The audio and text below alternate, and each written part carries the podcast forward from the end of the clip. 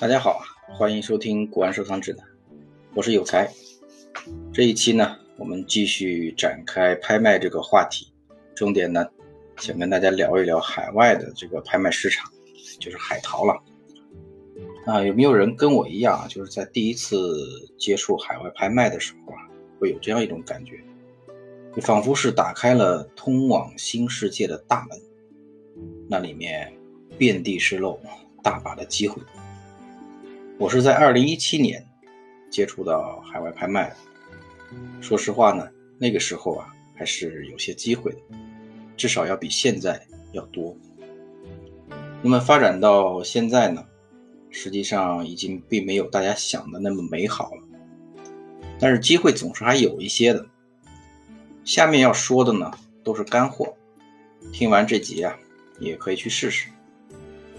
我先说一下海外拍卖的一些特点。首先呢，国外的拍行啊，一般佣金比较高，欧美一般都是在二十到三十三之间，比较常见的都是在十二十五到二十八左右。日本相对低一些，大概十六、十七的样子。所以我们就可以在出价的时候啊，稍微计算一下，就是落锤价加佣金呢，不要超过我们的预算。其次啊，运费比较高。拿一只小碗来举个例子，比如说十五公分左右的一只小碗，呃，从欧美运到国内，运费大概要一千块人民币以上一点。日本的话呢，相对便宜，大概三百到五百。那如果是大件的东西，你最好还是要提前预估一下运费。所以在国外买东西。一般价值太低的东西不建议购买，这类东西的价格有时候会跟国内产生倒挂，加上佣金、运费，很有可能你买的比国内还要贵，有时候甚至运费都能够超过啊这件东西本身的价格。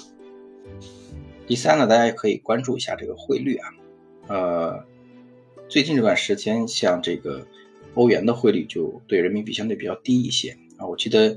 啊，前几年的时候达到要七点八到八点二这样子，现在大概是在七左右。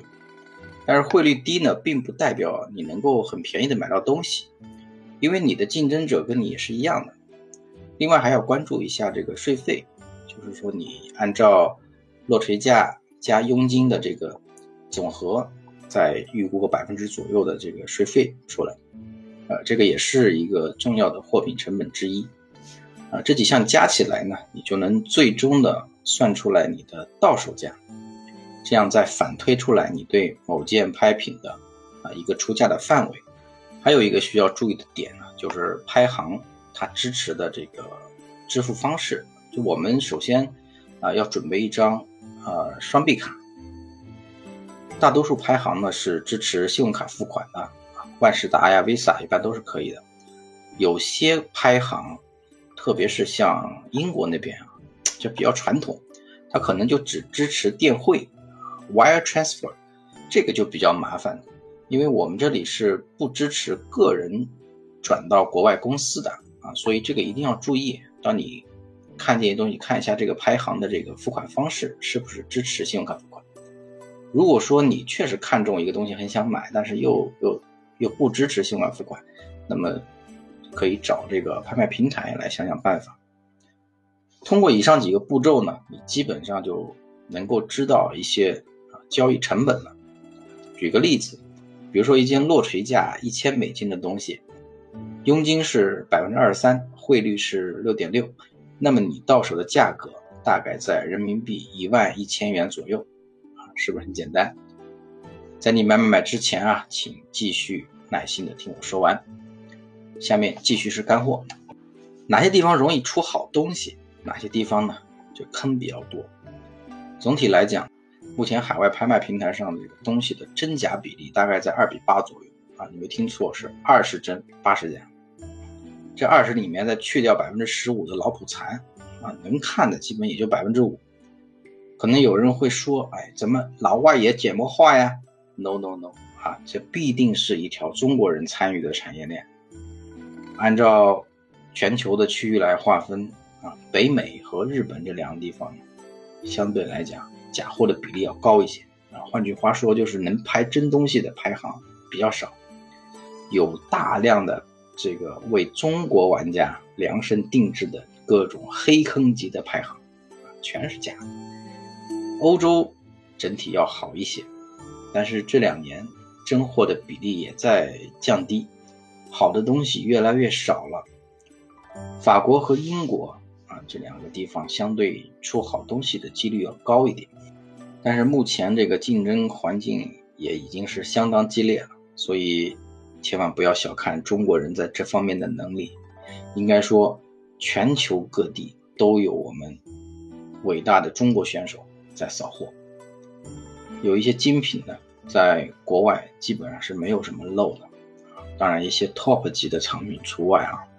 因为国外的成交价就已经过滤掉了绝大多数的藏家了。刚刚结束的这个香港苏富比啊，四月二十九号啊，有一件十公分左右很小的十公分左右的珐琅彩的葫芦瓶，落锤价是一千两百万港币，大约合人民币一千万左右吧。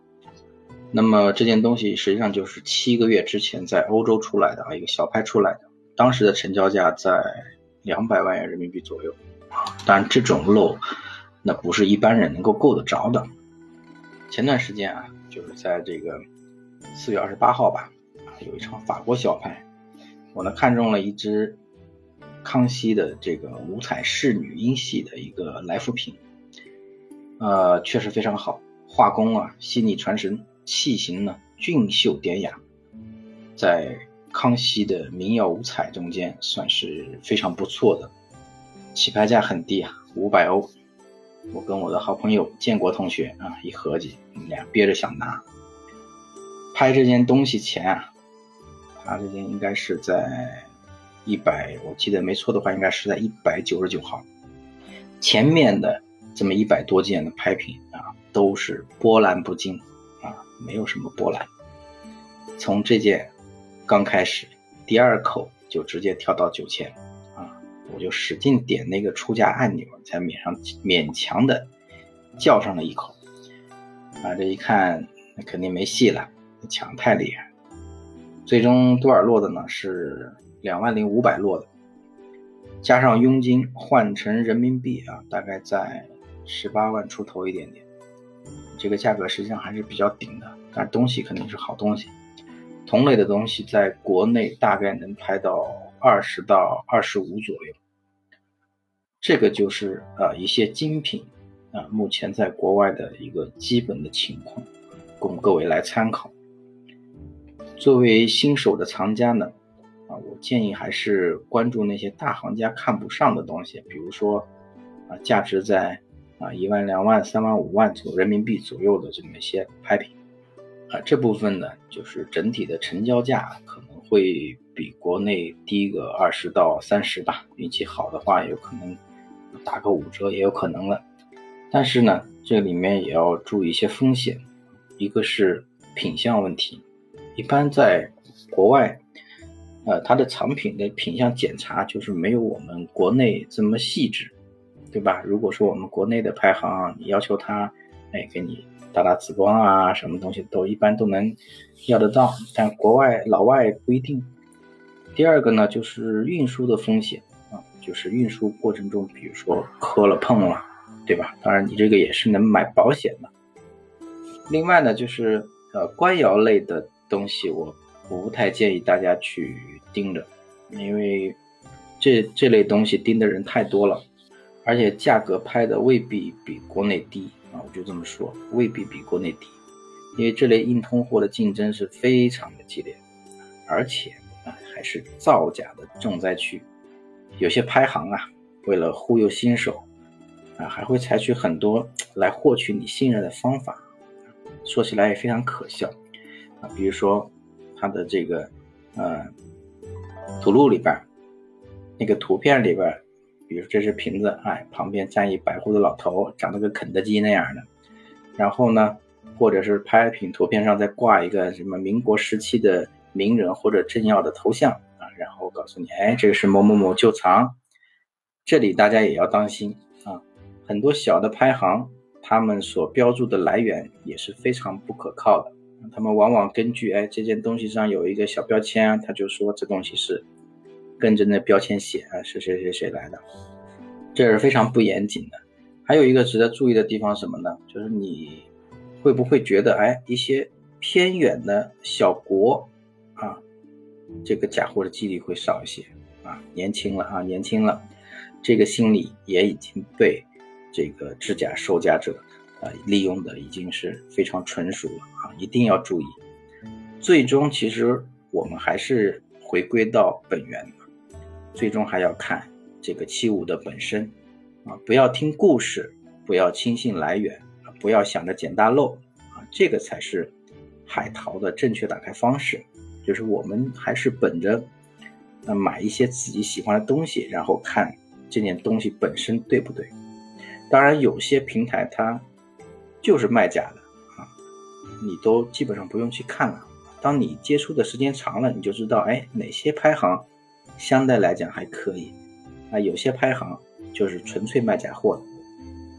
给大家推荐几个海外的拍卖平台啊，像美国的 Invaluable 啊，然后 Live Auction 然后 Auction Zip，然后法国的比如说德鲁奥啊，Interest。就就比较比较比较全的这这这么几个啊，这几个是比较算是大而全的吧，东西比较多。好了，上面就是跟大家大概的呃描述了一下整个海外拍卖市场的一个大致的情况，因为篇幅有限，也没有办法讲的太细。如果大家有什么问题呢，也欢迎给我留言啊。我是有才，收藏路上带你走正道，少吃药。